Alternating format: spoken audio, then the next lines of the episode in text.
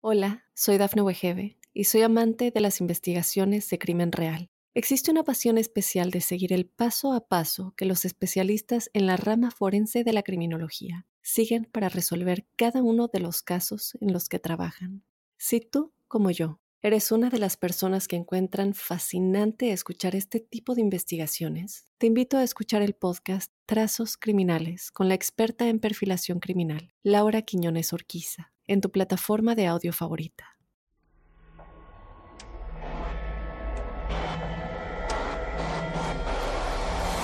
Observador Paranormal. Óyenos audio. Hace muchos años me tocó investigar un lugar en el cual yo creí que era solamente un mito y resulta que no lo era. Era parte de las leyendas que nos acompañan a las personas que nos gustan los fenómenos paranormales. Era una casa que según se encontraba en medio de un lugar inhóspito. Para la gente que conoce la Ciudad de México, este lugar se encuentra en la tercera sección de Chapultepec. Y era la famosa casa de la tía Toña. Esta leyenda transgredió muchos lugares, y yo quise ir a averiguar junto con un grupo de amigos si esta casa en verdad existía.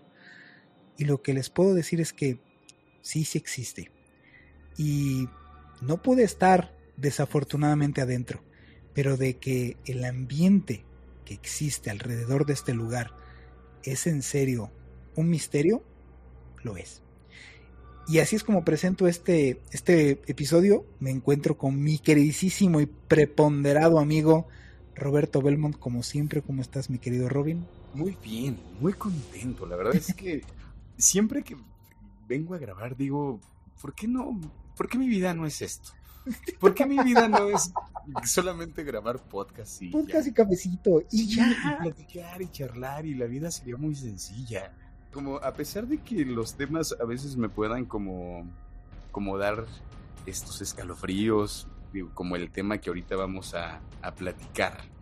A pesar de eso, me, agrada mucho platicar contigo y darle ahí como, como la, a la investigación y a estos lugares. Y, no sé, a mí me, me, sorprende, me sorprende Juan Manuel, que digo, igual y no siempre, pero luego tienes unas conexiones ahí con los temas que ¿cómo lo logra? ¿cómo, logra conectar con todos los temas Juan Manuel? Y eso me parece sorprendente, pero también me gusta un montón, porque digo, bueno, estoy con, con el buen Juan Manuel que ha vivido como, si, si bien no siempre eres parte de los protagonistas de estas historias, hay conocidos muy directos, a veces indirectos, y eso creo que va enriqueciendo las pláticas, ¿no? Y conocer gente interesante como tú, no siempre, mi hermano.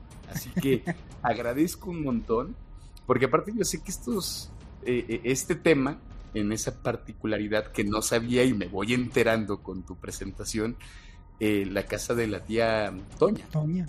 ¿La conociste? Pues la, la, llegué a ver de lejos. Es un lugar en, efectivamente, la tercera sección de Chapultepec. Es un lugar privado. Lamentablemente eso no acabó bien. No por el hecho de decir lo que vivimos, porque sí hubo una experiencia muy bizarra ahí, extremadamente bizarra, y lamentablemente, pues como es un lugar privado, pues digámoslo así que es, no puede accesar cualquiera. Entonces, eso fue lo delicado. Y pues sí, no acabó muy bien. ahí, ahí les trataré de contar qué fue lo que pasó. pero sí, sí, de las primeras experiencias fuertes que tuve de ver con mis propios ojos, moverse, este, y ser partícipe sobre todo eso, o sea, que no fuera una experiencia aislada, como lo que te tocó el otro día aquí grabando el podcast para Dafne, en la cual si a ti te hubiera movido solo el closet de adentro hacia afuera aquí en el estudio, hubieras dicho, fue el aire, puede haber sido yo mismo me, me vamos, o sea, es fácil justificar que uno tiene malas experiencias o experiencias de este tipo y que pueden ser cualquier cosa cuando está uno solo. O al contrario, uno solo puedes inventarte que pasó con su rayo láser sin necesidad de que pasara algo realmente, pero cuando es una experiencia compartida, trasciende. Y en esta ocasión me tocó vivirla junto con mi hermano y junto con otras dos personas, a Raúl, que creo que lo conoces, y otro amigo que ya no volvimos a ver, bueno, ya al menos yo no volví a ver. Saludos a Manuel si por ahí me estás escuchando. este, no volví, no volví a tener contacto con él, pero eso te hace otro sentido en las experiencias, porque ya es una experiencia compartida. E incluso es, ya en serio, como te toca vivirles, ¿qué viste? Y en esa ocasión les voy a platicar qué fue lo que... Hola, soy Dafne Wegebe y soy amante de las investigaciones de crimen real. Existe una pasión especial de seguir el paso a paso que los especialistas en la rama forense de la criminología siguen para resolver cada uno de los casos en los que trabajan. Si tú, como yo, ¿Eres una de las personas que encuentran fascinante escuchar este tipo de investigaciones? Te invito a escuchar el podcast Trazos Criminales con la experta en perfilación criminal, Laura Quiñones Orquiza, en tu plataforma de audio favorita. Vi, vi, vi, de verte como te estoy viendo a ti. Entonces sí, me, sí es un lugar extraño al día de hoy y son justo estas, estos, estos sitios en donde los, los envuelve un, pues digo, una especie de energía negativa así de este, de este tipo, ¿no? Entonces, pues vamos a esta lista que hemos preparado para ustedes. Antes, antes de irnos a la lista, antes de adentrarnos. Venga, venga, échame la primera. ¿Tú qué crees, o sea, con respecto, eh, digo, pero me llama mucho la atención de estos lugares, ¿no? Eh, que de pronto pueden estar cargados de energía, que pasan cosas, ya sea unos en mayor o menor este grado. Eh, grado pero yo una de las cosas que me pregunto, por ejemplo, ¿no? La casa de la tía Toña. ¿Por qué no llega y se tira y ya vámonos? ¡Pum! Porque hasta donde yo sé, lo que yo investigué es que está intestado. Entonces, pues no es como... La mayoría de las veces pasa con estos lugares, ¿no? Que son lugares que ya son insoportables de habitar. La gente se va, ya no quiere saber más de esos lugares y entonces deciden dejarlos ahí. Pues voy a sonar, va a sonar medio tétrico lo que te voy a decir, pero muy parecido a por donde vives. Justo, en eso pensaba, en eso pensaba esa casa. Que dejaron, esa casa la dejaron y es una casototota, o sea, si ya la ves en un plan buena onda la casa, es muy grande, muy grande. O sea, yo hice un mapa, por ahí debe de andar, ojalá lo encuentre para poderles presentar el gráfico. Hice un mapa para llevar una bitácora. Yo quisiera no ver ese mapa porque recuerda que yo vivo cerca. Pero no, soy vecino.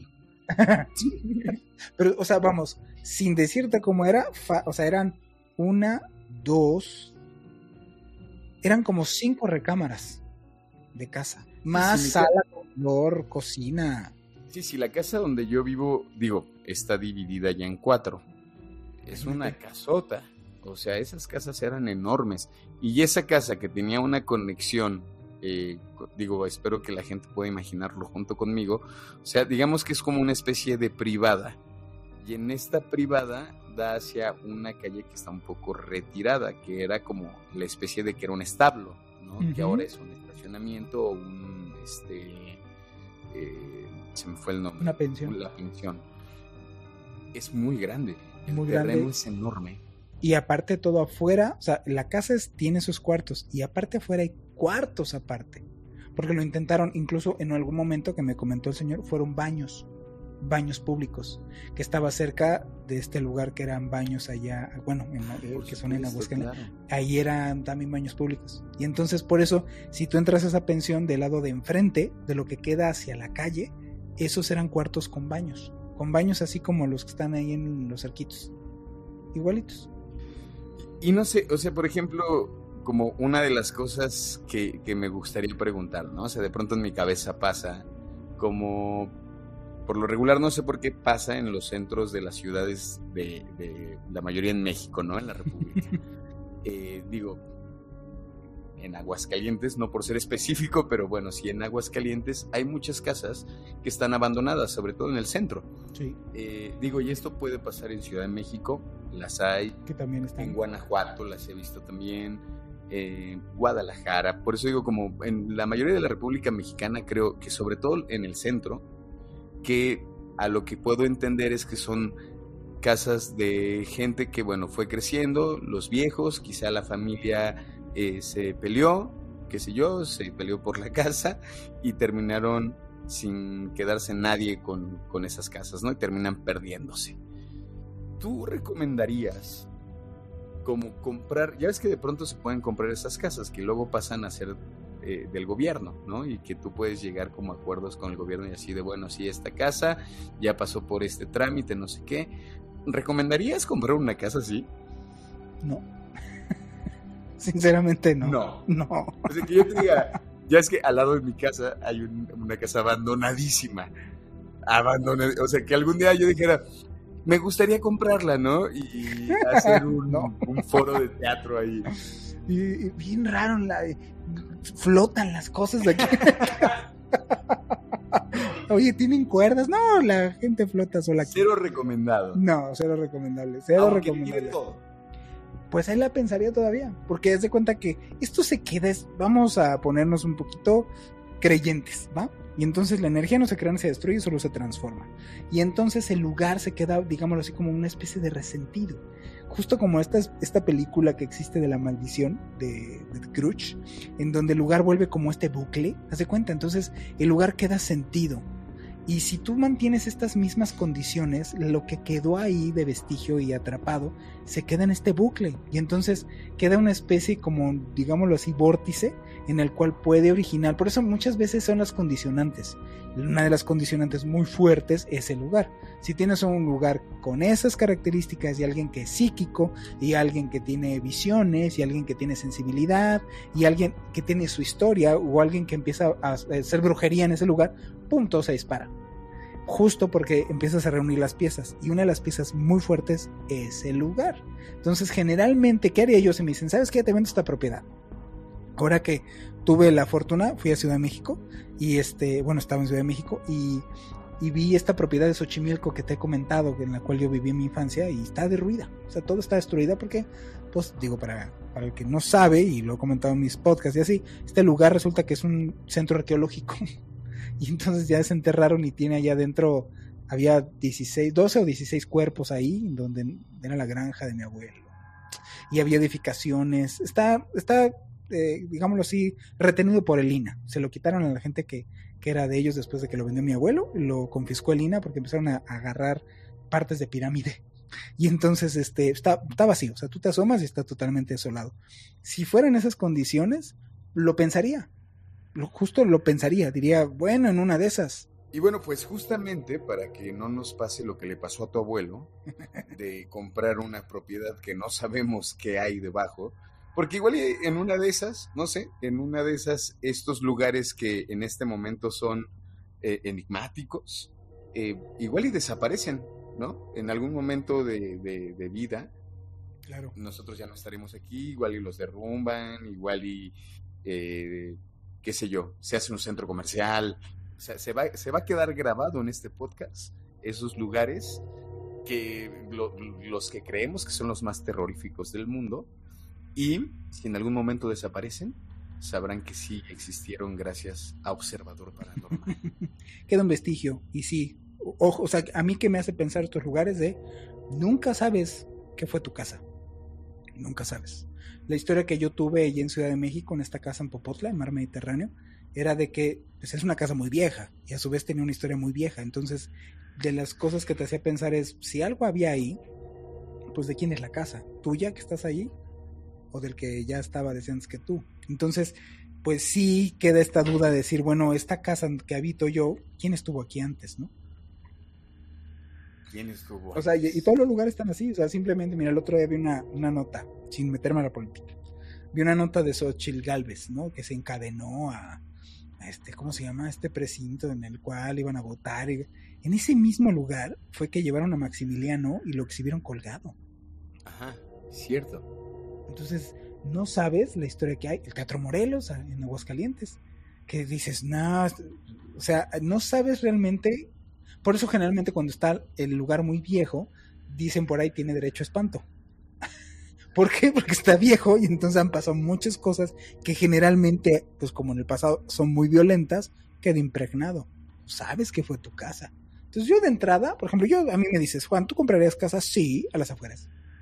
O sea, sí en un lugar que no, que yo supiera que realmente tiene, si no una historia bonita, una historia que no tiene nada que ver como hechos violentos y así. O sea, a mí me viene si ofreces a mi Amityville, voy y lo investigo, pero no me voy a vivir ahí. Más como lo que me pasa a mí. O sea que ya sé qué me va a pasar. Últimamente, y de hecho lo aprovecho el podcast para que la gente no se sienta sola. Últimamente ha sucedido de que he, tenido últimamente sueños medios tenebrosos, pues. Y mi mujer también ha tenido sueños así medios tenebrosos. Entonces, es normal. O sea, siempre estamos siendo observados por cosas que no entendemos y que podemos llegar a hacer todos, podemos llegar a sufrir este tipo de cosas. Así es que aléjense de estos lugares, muchachos. No damos una lista nomás para no para que se vayan a meter. Yo sí me iría a meter, por ejemplo, yo sí, yo, pero este no recomiendo en ningún momento que la gente se vaya a meter aquí. Por favor, no lo hagan. Así que nos vamos a este primer corte y volvemos con los lugares más terroríficos que existen en el mundo. Así es. Volvemos. Estamos de vuelta en Observador Paranormal y bueno, uno de estos lugares que elegimos como los más terroríficos del mundo es el castillo de Edimburgo. El castillo de Edimburgo, ubicado majestuosamente en lo alto de una colina rocosa, tiene una historia que se remonta a más de mil años. Esta fortaleza, imponente, ha sido testigo de numerosos eventos históricos y según se dice está impregnada de actividad paranormal. Así que los voy a sumergir en este momento en algunas de las historias más destacadas que están relacionadas con este castillo, el castillo de Edimburgo. Bueno, uno de los relatos más famosos es el del prisionero pálido. Según la leyenda, un prisionero desafortunado fue encarcelado en los calabozos del castillo y dejado a su suerte en una pequeña y oscura celda. Se cree que este prisionero murió en circunstancias atroces y su espíritu, atormentado, aún vaga por los oscuros pasillos. Testigos han afirmado haber visto una figura pálida y desaliñada, a veces llorando o gimiendo en medio de la noche. Incluso algunos visitantes han afirmado sentir ese escalofrío que se siente, ¿no? Cuando hay algo ahí detrás de ti, ese escalofrío intenso, cuando se acercan a esa celda en donde se dice que, se que murió este prisionero. Bueno, otra de las historias que, que, se, que, que inclusive ya platicamos de ella, sí platicamos de ella, ¿no? La Platicamos la versión, así que la versión mexicana. Exactamente. Aquí tiene su versión inglesa. Eh, eh, sí, cuando yo dije, pero eh, no es la misma versión. No, esa es la versión inglesa. Así es, Ellas, ellos también tienen su dama de rojo. Exactamente, bueno, esta es otra de las historias que rondan en ese, en ese castillo, que es la de la dama de rojo, ¿no? Se dice que esta aparición fantasmal es una hermosa mujer vestida con un vestido rojo elegante que deambula por los salones del castillo. Bueno, según la leyenda, esta dama era una noble que vivió durante el siglo XVI y fue condenada a muerte por traición. Se dice que su espíritu sigue atrapado en el castillo buscando su libertad y venganza. Los visitantes y el personal del castillo han informado avistamientos de una figura femenina vestida de rojo, a veces en silencio y otras veces llorando o sollozando. Bueno, además de los avistamientos fantasmales, el castillo de Edimburgo también ha sido testigo de fenómenos inexplicables como por ejemplo, ¿no? Uno de estos fenómenos es la presencia de extraños ruidos y susurros en los pasillos que obviamente están desiertos en este castillo y se dice que estas voces inquietantes provienen de otra dimensión y que los espíritus que las emiten buscan comunicarse con los vivos. Yo no iría a este castillo, ¿no? ¿Qué necesidad? Yo sí. Yo sí, sinceramente, de los lugares que tengo un antojo de que si voy para allá, ay, me voy a dar vuelo. Bueno, cuando vayas tienes que visitar también, eh, o sea, del castillo por el Salón de la Coronación, que es uno de los lugares más importantes del castillo. También es conocido por su actividad paranormal, seguramente Juan, ese lugar te va a encantar. Visitantes y empleados han reportado que ahí han logrado ver sombras oscuras moviéndose por la habitación. E incluso han sentido que alguien les toca o les jala la ropa sin que haya nadie físicamente presente. Estas historias de actividad paranormal solo raspan la superficie de las numerosas leyendas y experiencias relacionadas con el castillo de Edimburgo. La combinación de su antigüedad con su historia sangrienta y su atmósfera gótica ha hecho de este castillo un imán para los amantes de lo paranormal. Y bueno, pues vamos hablando de lugares que me encantaría ir. Hay uno que está localizado con nuestros amigos de Colombia. Es el Hotel de bueno, así se dice, ¿no? El Hotel del Salto. Este sitio está ubicado en el municipio de Cundinamarca y este hotel abandonado se encuentra muy cerca del majestuoso salto del Tenquedama. El lugar ha capturado la imaginación popular debido a las historias de actividades paranormales que se atribuyen a este lugar. La historia, mi querido Robin, cuenta que el Hotel del Salto fue inaugurado en la década de 1920 y se convirtió en un lugar de lujo y esparcimiento para la élite colombiana. Sin embargo, con el tiempo, el hotel comenzó a decaer y finalmente cerró sus puertas en la época de los noventas. Desde entonces ha permanecido abandonado y ha adquirido la reputación de ser uno de los lugares más embrujados de Colombia. Y bueno, según estos relatos, el Hotel del Salto está habitado por espíritus de personas que se suicidan arrojándose desde el acantilado que está adyacente a este lugar. Se dice que las almas atormentadas de aquellos que tomaron esta trágica decisión siguen vagando por los pasillos y habitaciones del hotel. Les digo que, como les comento, hay unos videos en donde se ve la gente, o sea, bueno, ve la gente pasar estas como especie de sombras o personas vestidas de blanco. Entre los fenómenos paranormales que se han reportado en este hotel se encuentran los avistamientos de figuras fantasmales, muchos visitantes y exploradores han afirmado e incluso grabado estas apariciones espectrales en los corredores y en las habitaciones, incluso en los balcones. Algunos relatan la presencia de figuras borrosas o sombras que se desvanecen rápidamente. También hay sonidos inexplicables que se han escuchado por ruidos extraños y desconcertantes, como estos susurros, como en el otro lugar, pasos, las puertas que se abren o que se cierran, o al igual que Edimburgo, risas de personas. Y bueno, a pesar de que este lugar está abandonado y no hay explicación lógica para estos sonidos, siguen ocurriendo. Eh, también hay cambios de temperatura y sensaciones de opresión. Varias personas que han decidido pues entrar en estos lugares han informado que hay cambios bruscos de temperatura propios de, ionización en el aire, lo que provocaría esta descendencia de temperatura mientras exploraban este hotel. Además, algunos han sentido la sensación de opresión en el pecho, la sensación de estar siendo observados. Y también, bueno, han reportado evidencias de fotografías que han sido anómalas. Se han captado en fotografías, pues, cosas que parecen entre manchas, luces extrañas, incluso como objetos distorsionados que no estaban presentes ahí en la imagen, o sea, presentes mientras los estaban fotografiando, pero sí aparecen curiosamente en las imágenes. Estos fenómenos han contribuido a la creencia de que este hotel está impregnado de, energía sobrenatural y ha atraído la atención de investigadores de lo paranormal, así como yo quisiera ir, ¿verdad?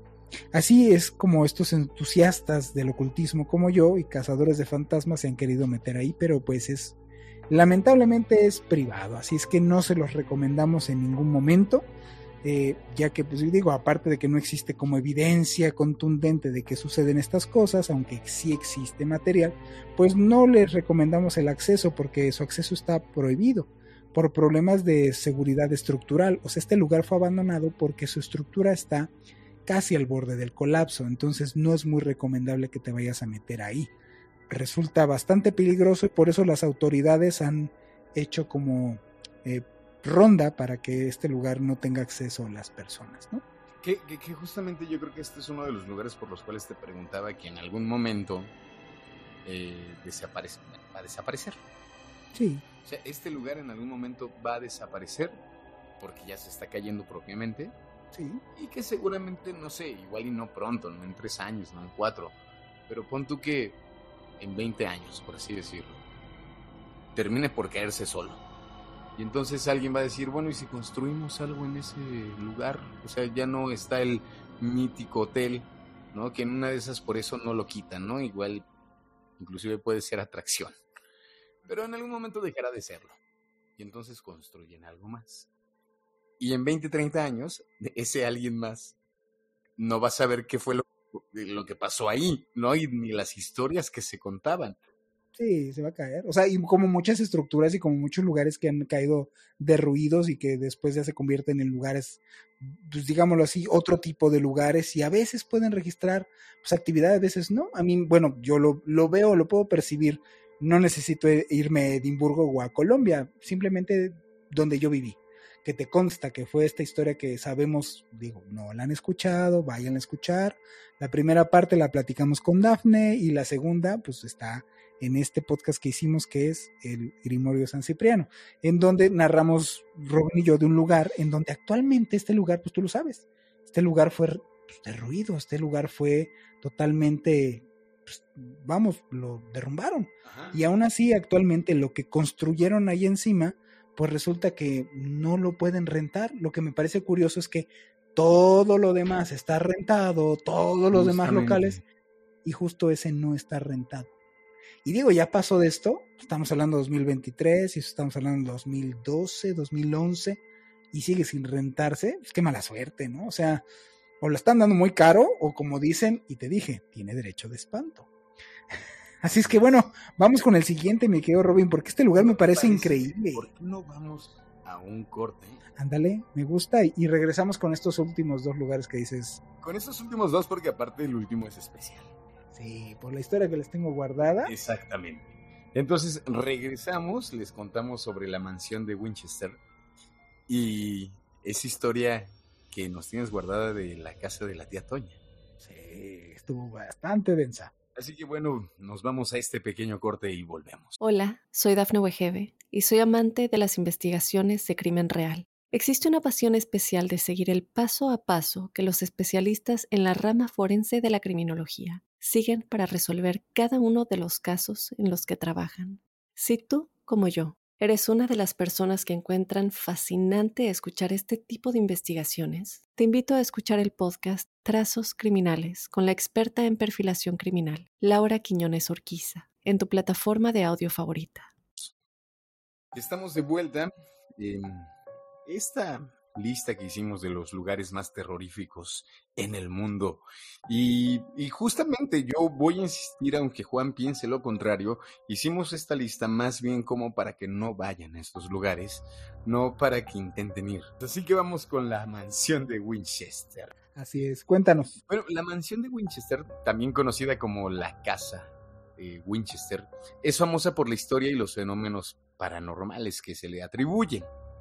La construcción de la mansión comenzó en 1884 y se extendió durante casi 38 años sin un plan arquitectónico coherente. Se cree que Sarah Winchester, la viuda del magnate de las armas William Weird Winchester, construyó la mansión como una forma de protegerse de los espíritus de las personas asesinadas por los rifles Winchester. Según la leyenda, Sarah Winchester se vio atormentada por la creencia de que los espíritus de las víctimas de los rifles Winchester buscaban venganza en su contra. Un medium le había dicho que debía construir continuamente la casa y nunca completarla para evitar ser alcanzada por los espíritus. Como resultado, la mansión sufrió continuas ampliaciones, remodelaciones y adiciones que la convirtieron en un laberinto de pasillos escaleras que no conducían a ningún lugar, puertas que, se, que, abrían paredes, habitaciones sin propósito aparente y ventanas que daban a otras habitaciones. Bueno, se dice que Sarah Winchester llevaba a cabo rituales y se comunicaba con los espíritus en la mansión, tratando de apaciguarlos y encontrar su propia paz. Se cree que contrató trabajadores las 24 horas del día siete días a la semana para mantener la construcción en marcha. No paren. Es como no vamos a parar, todo el tiempo vamos a construir. Es enorme este lugar. Los testimonios de los trabajadores sugieren que experimentaron extraños fenómenos paranormales mientras trabajaban en la mansión, como voces susurrantes, pasos inexplicables, puertas que se abrían y se cerraban solas y apariciones espectrales. Eso contaban los trabajadores. Bueno, los visitantes y los investigadores paranormales que han explorado la mansión Winchester también han informado una serie de fenómenos inquietantes. Estos incluyen avistamientos de figuras fantasmales, sensaciones de ser tocados o empujados por estas eh, entidades invisibles. La mansión Winchester ha sido objeto de numerosas investigaciones paranormales a lo largo de los años, y muchos creen firmemente en la presencia de espíritus y energías negativas en el lugar. Sin embargo, es importante destacar que la naturaleza de estos fenómenos no ha sido científicamente comprobada y algunos escépticos argumentan que gran parte de la historia puede ser exagerada o que simplemente es una invención para que tengan más visitantes. Pues yo he visto este lugar, nunca he ido, obviamente es de mi lista así de lugares que quiero ir a conocer antes de morir. Pero bueno, el, lugar que sí, sí conocí, al menos si no por dentro, por fuera, en una época en la cual pues era un poquito más fácil accesar ya que no se encontraba tanta seguridad por ahí y aún así pues digo un problema por ahí que les vamos a platicar pues es la famosísima casa de la tía Toña. Todos estos lugares son obviamente lugares reconocidos, algunos y otros no, y les hicimos esta lista en la cual, si ustedes están interesados en conocer más de estos lugares, este, digámoslo así, mágicos, sobrenaturales, volvemos a hacer una lista y tenemos muchos lugares que pudimos comentarles a ustedes así como recomendación. Pero este lugar de la casa de tía Toña son los lugares pues más famosos en México en la Ciudad de México. Esta supuesta casa de la tía Toña tiene una actividad paranormal, también es conocida como la Casa de los Tubos. Está ubicada en medio del bosque de Chapultepec, en una de las zonas verdes grandes de la ciudad, justamente por donde está el castillo. Eso es lo raro, porque sí está en medio, digámoslo así que de la nada, en una especie de subida. En una de las referencias que te mandé, unos chavos lo que hicieron inteligentemente es, digo, ya se puede hacer eso, cuando yo no me metí, no. Yo creo que con eso me hubiera quedado, fíjate. Muchas cosas, muchas cosas hubiera resuelto de esa manera. Justamente. Justo ese me dan ganas de investigar, fíjate, que llega un momento en que digas, ¿sabes qué? No voy a entrar. Meto un dron. Ahí te voy. Estos chavos hicieron eso, o sea, hay unos exploradores que lo que hicieron es, en vez de, nunca se meten al lugar, ¿eh? o sea, el video se llama, nos metimos a la casa, a la teatro, y nunca se meten. Lo que sí hicieron es volar un dron arriba. Y hay más o menos, si lo buscan, vas a ver cómo este lugar está en serio desolado, o sea, no hay nada. No hay una tienda departamental cerca, ni hay una tiendita a la esquina, hay pura cosa bosque verde. Si es una casa, pues que se ve de familia pudiente, o sea, no se ve de un pisito, ni que tiene dos baños, ni tres focos, o sea, está, es como una mansión, por decirlo así. Y yo cuando fui, pues, estoy hablándote que fue en el 2000, no, fue en 1999, 98, sí, sí, estaba yo mocoso. Sí, fíjate, era el 98 porque andaba yo en la música. Entonces imagínate cuántos años tiene esto, bastantes años, así es que no había ni drones, ni en fin. Y bueno, esta ciudad, eh, que diga, este lugar cuenta la historia, digo, para que sepan un poquito la historia de dónde me fui a meter y por qué. Cuenta la historia que en este lugar vivía una anciana que era conocida precisamente como la tía Toña. Y ella, que vivía en esta casa, pues, cuidaba a niños de la calle. Ahí es donde empiezan las historias mágicas de México, ¿no? Sin embargo, un día pues supuestamente esta señora se volvió loca y los mató a todos. O sea, ahí es donde digo, no encontrabas coherencia, pero cuando yo tenía 17 años en ese entonces, ¿qué me importaba la coherencia? La coherencia no se iba a interponer para yo ir a este lugar que era una leyenda, ¿no? Y bueno, después de este, de este, de lo que hizo, pues ella se suicidó. Y desde entonces se dice que la casa está embrujada por los espíritus de los niños y de la propia tía Toña. Muchos visitantes y personas que viven cerca han informado que hay actividades extrañas. Eso sí me consta y se los voy a platicar. Como ruidos de niños jugando, llantos y risas e incluso la aparición de la figura de la anciana. Yo no vi ni niños, ni risas, ni anciana. Las historias de avistamientos de fantasmas, sonidos extraños, objetos moviéndose por sí solos, como en las, otras casas o los otros lugares, y también una presencia maligna que ha sido pues, relatada por numerosas personas que han visitado supuestamente la casa de la tía Toña, quienes afirman haber sido perseguidos por las sombras, eso sí me tocó, eh, y haber sentido una presión en el pecho al acercarse a la casa, eso sí me tocó. Ahorita se les platico. A lo largo de los años, la leyenda se ha alimentado de la imaginación popular y ha dado a numerosas historias y mitos urbanos. Sinceramente, yo no creo que esta señora pues, se dedicara a estar recogiendo niños de la calle. Lo que sí puede pasar es, se llama demencia senil, no es de que la señora un día dijera, si me vuelvo loca, yo creo que la señora se le dio demencia senil y se murió. Y este lugar, lo que sí supe después es que este lugar más bien está intestado.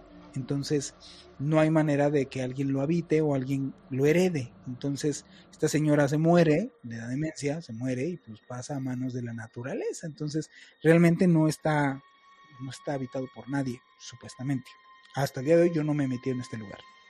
Ni me consta. Y bueno, a pesar de esto, cabe mencionar que la casa sí está en un mal estado. Desde que yo la fui a ver, estaba en muy mal estado. Y que su acceso está prohibido debido a que es, bueno, tiene peligrosidad estructural. Justo por eso es muy delicado, está como en una loma, pues te tienes que ir como en un peñasco, ir en la noche, porque nada, no hay ni un maldito foco, y te tienes que ir en un peñasco alumbrando. En ese entonces no teníamos teléfono celular, entonces a lo más aspirabas una lamparilla cucha de dos pilas. entonces, una, una linterna Así es, y ahí no nada. Así es, y entonces sí estaba peligroso porque era irte sobre este peñasco y luego subir hacia la estructura. Se hace cuenta que era una bajada en donde te ibas apoyando de los árboles que habían ahí y luego era una subida. Entonces, bueno. ¿Qué te pasó, Juan Manuel? Pues mira, de verdad es una tontería porque justo empezó en una noche de esas que uno tiene de joven de estoy aburrido y no tengo nada que hacer. ¿Ok? Y en mis noches de estoy aburrido y no tengo nada que hacer, era de pues vamos a salir, no estamos aburridos, ¿qué hacemos? Y entonces el clásico de, pues es que yo conozco un lugar. Entonces nos salimos, mi hermano y dos amigos más, Raúl y Manuel, y nos fuimos en un bochito que él tenía. Entonces nos internamos a esta tercera sección de, Chapultepec y en algún punto, porque él sabía el camino, dijo, es aquí. Y entonces, en el es aquí, es una calle que actualmente, imagínate, si ahorita está deshabitada, ahí no había nada, no pasaba ni una mosca y te paras en medio de la nada, en donde en serio pues todavía sigue siendo bosque. No había nada, ni nadie, ni absolutamente nada. Entonces en algún punto, no, pues que aquí es. No, pues vamos, vamos, órale va. Entonces ya nos bajamos, nuestra lamparita. Nosotros no alcanzamos en esa vez, más que yo la vi hacia allá arriba, de lejos, la casa, ya llegamos como a esta cuenca. Y lo que sí pasó es que íbamos como en fila, adelante de mí iba mi amigo Raúl, iba yo, después mi, mi hermano Armando y luego el que iba alumbrando era Manuel. Íbamos bajando, ta, ta, ta, de repente se oyó como agarrar las dos piedras y las chocas, ta, con este eco, ta, así. Al principio fue tan raro el sonido que yo pensé, nos están disparando, ¿no? En mi ignorancia dije, nos están disparando porque sonaba seco, ta, ta. Al decir, ¿qué, qué es eso? Justo porque tocaba la cuenca hacia arriba. ¿Qué es eso? Y voltea Raúl, ¿qué es eso? ¿Escuchaste? Y en eso soy el mismo, pero como hacia la izquierda. Y luego a la derecha, y luego más cerca, y más cerca, al punto en el cual ya eran como 10 metros, y a 10 metros de nosotros se oía ya el trancazo de la piedra. Entonces nos quedamos un rato diciendo, ¿qué es esto? Y lo que yo vi, lo que yo empecé a ver, era muy chistoso, porque este, este cuate tenía la lámpara fija.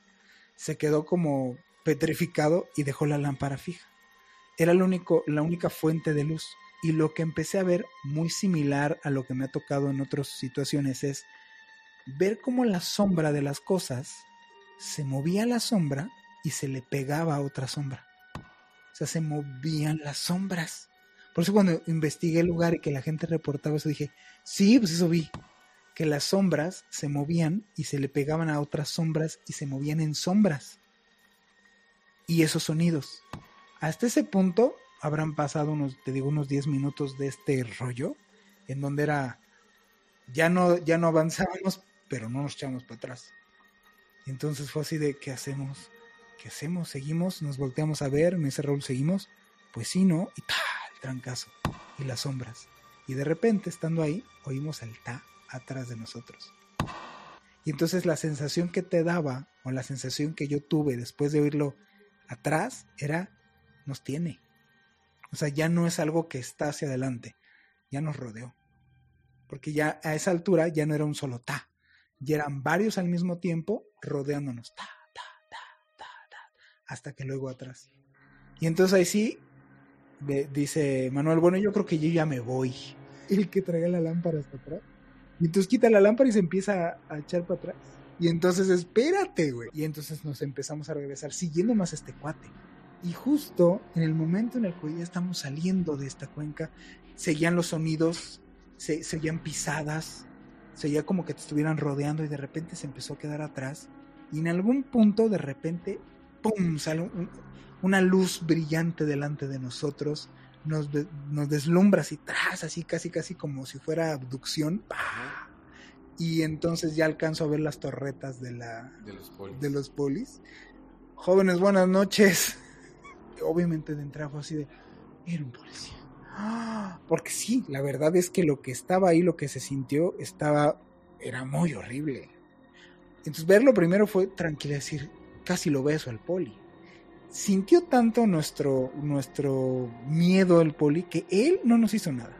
Pues así fue mi experiencia en la casa de la tía Toña. Este lugar fue de los primeros lugares que me tocó ahora sí ver y sentir y escuchar presencias que nunca había tenido. Después me pasaron en otros lugares esos mismos fenómenos, lo mismo que le comunicó a la gente. Cuando le llegan a ver estas sombras y ta, ta, ta, es que hay presencias como están reportadas en estos lugares. Yo de ahí, de esa experiencia y de otra experiencia que tuve en Aguascalientes en la ex hacienda de San Ignacio, ahí aprendí que te vas a meter a un lugar y lo quieres investigar, tienes que tener el permiso. Porque si no, realmente primero te andas cuidando de lo que te pueda llegar a pasar al meterte a un lugar que, que nos pasó una vez allá en el Ajusco. Es un lugar que es un, hay un laberinto en el Ajusco, quien no sepa, ¿eh? pero también es privado. Entonces, si te metes a la mala, eh, te disparan. El riesgo que existe que te estés metiendo en propiedad privada es muy, muy, muy, muy alto. ¿Qué recomendaría yo? Yo después de eso, de que me metí a la excepción de San Ignacio, igual que decían, pues no es de nadie. Estoy hablando de un Aguascalientes que no había nadie, ¿no? Entonces, cuando nos metimos ahí, efectivamente nomás había perros. Entonces nos metimos y hasta los perros nos iban acompañando. Hasta que lo que nos sacó, obviamente, distinto la policía de Aguascalientes a la de México. No quiero hablar mal, pero pues nada que ver. Y este, nos invitaron ahí sí para que veas a retirarnos de este lugar porque era, aunque no habitado, era propiedad privada. Y entonces ahí aprendí, dije, yo no me vuelvo a meter a ningún lugar que no tenga un permiso firmado. Exactamente. Así es que para eso, todas esas personas que se dedican a exploraciones y vamos a ser exploradores y vamos a cortar flores y todo este rollo, yo sinceramente no les recomiendo que hagan eso. Están llenos los canales de YouTube en donde hay muchas amargas experiencias, en donde más allá de encontrarse al fantasma, se encuentran gente con no muy buenas intenciones, en donde acaba eso, si no muy mal, pues obviamente con un susto terrible de meterte en un lugar donde te puedes encontrar más bien un vivo con muy malas intenciones. Así es que no lo hagan, por favor. Pues bueno, hasta aquí nuestro reporte. Así es, y les tenemos reservados pues mal lugares, háganos saber a través de las redes sociales qué lugares les gustaría. de algún lugar, ¿no? ¿Y qué temas, mi Robin? Porque me pasó, nos mandaron un mensaje, oigan, ¿y por qué no hablan de Bob Lazar? Ya hablamos de Bob Lazar. ¿No te acuerdas del podcast que hicimos que decía acerca de los ovnis que sí se cayeron? Hablamos de Bob Lazar. Exactamente. Pero igual, si nos quieren mandar un tema así de, oigan, me gustaría que hablaran de tal casa, tal lugar, o de tal personaje, o de tal acontecimiento, o de tal tema, nosotros encantados de tener ese feedback de parte de ustedes y hablar de lo que ustedes quieren escuchar de parte de nosotros acerca de fenómenos paranormales. Pues, de nuevo, siempre un gusto Siempre un gusto, mi queridísimo Juan Manuel. Y pues nada, reiterar a toda esa gente que nos escucha que ya, yo puedo decir que ya los quiero. A cada uno. a cada uno, a cada una, tienen un pedacito de, de mí. De, corazón de, de cariño, exactamente. No, pues agradecer, la verdad es que se siente bien bonito ser escuchado. O sea, podríamos hablar y hablar y hablar de cosas, pero para que esto suceda, es gracias a todos ustedes. Exactamente, para que nosotros sigamos diciendo nuestras cosas y dando nuestros puntos de vista, pues es solamente gracias a ustedes que tenemos este feedback, que tenemos sus, eh, sus preguntas, sus saludos, eh, sus felicitaciones también, que siempre son bienvenidas, eh, la gente que nos comparte en sus redes también, eso es bien bonito. Y si conocen a gente que les guste estos temas, pues sigan compartiendo, que nosotros nos queremos seguir compartiendo con ustedes. Pues sí, quiero agradecerles, bueno, agradecerles directamente a personas como Carlos Esteban, que nos manda mensaje, a Flor Sumú, que es nuestra fan desde hace un ratillo que empezamos nuestros podcasts, a Liz Andro, que se nos suma, a Menejoso, a Fabi Saeme, que también ha sido uno de nuestros, ella es la que me contó esa historia en donde pues ya les diré con calma, porque justo lo, dije en el podcast pasado, me contó la historia en donde pues me dice qué pasó con su mamá, su familia. Es un caso muy especial que quiero justo compartirles con más detalle ya cuando tratemos algo apegado a este tema ya me dio autorización. También digo saludos a voy a decirlos tal cual los usuarios, ¿no? DC, DC Sax 96, también a Isra Nonasis, que también nos ha seguido bastante tiempo, y bueno, un saludo muy especial, gracias eh, eh, a Dafne, a Dafne Wegebe, que pues, este, vamos, es amiga, es una persona muy querida por mí, ha creído en mí, ha creído en nosotros y pues, hicimos esta colaboración en su podcast de Códice Críptico, que por favor no dejen de escucharlo. Escúchenla, escúchenla por favor. Muchas gracias a mi amiga Dafne, le mando un gran abrazo, un gran, gran abrazo y este, y pues muchas gracias a todos ustedes por hacer posible este podcast. Mi nombre es Juan Manuel Torreblanca. Mi nombre es Roberto Belmont. Y nos vemos en un siguiente capítulo de Observador Paranormal.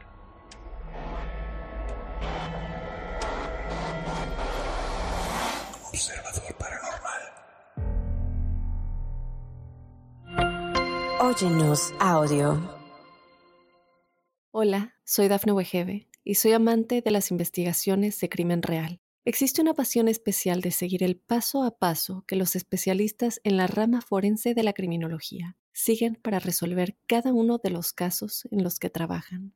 Si tú, como yo, eres una de las personas que encuentran fascinante escuchar este tipo de investigaciones, te invito a escuchar el podcast Trazos Criminales con la experta en perfilación criminal, Laura Quiñones Orquiza, en tu plataforma de audio favorita.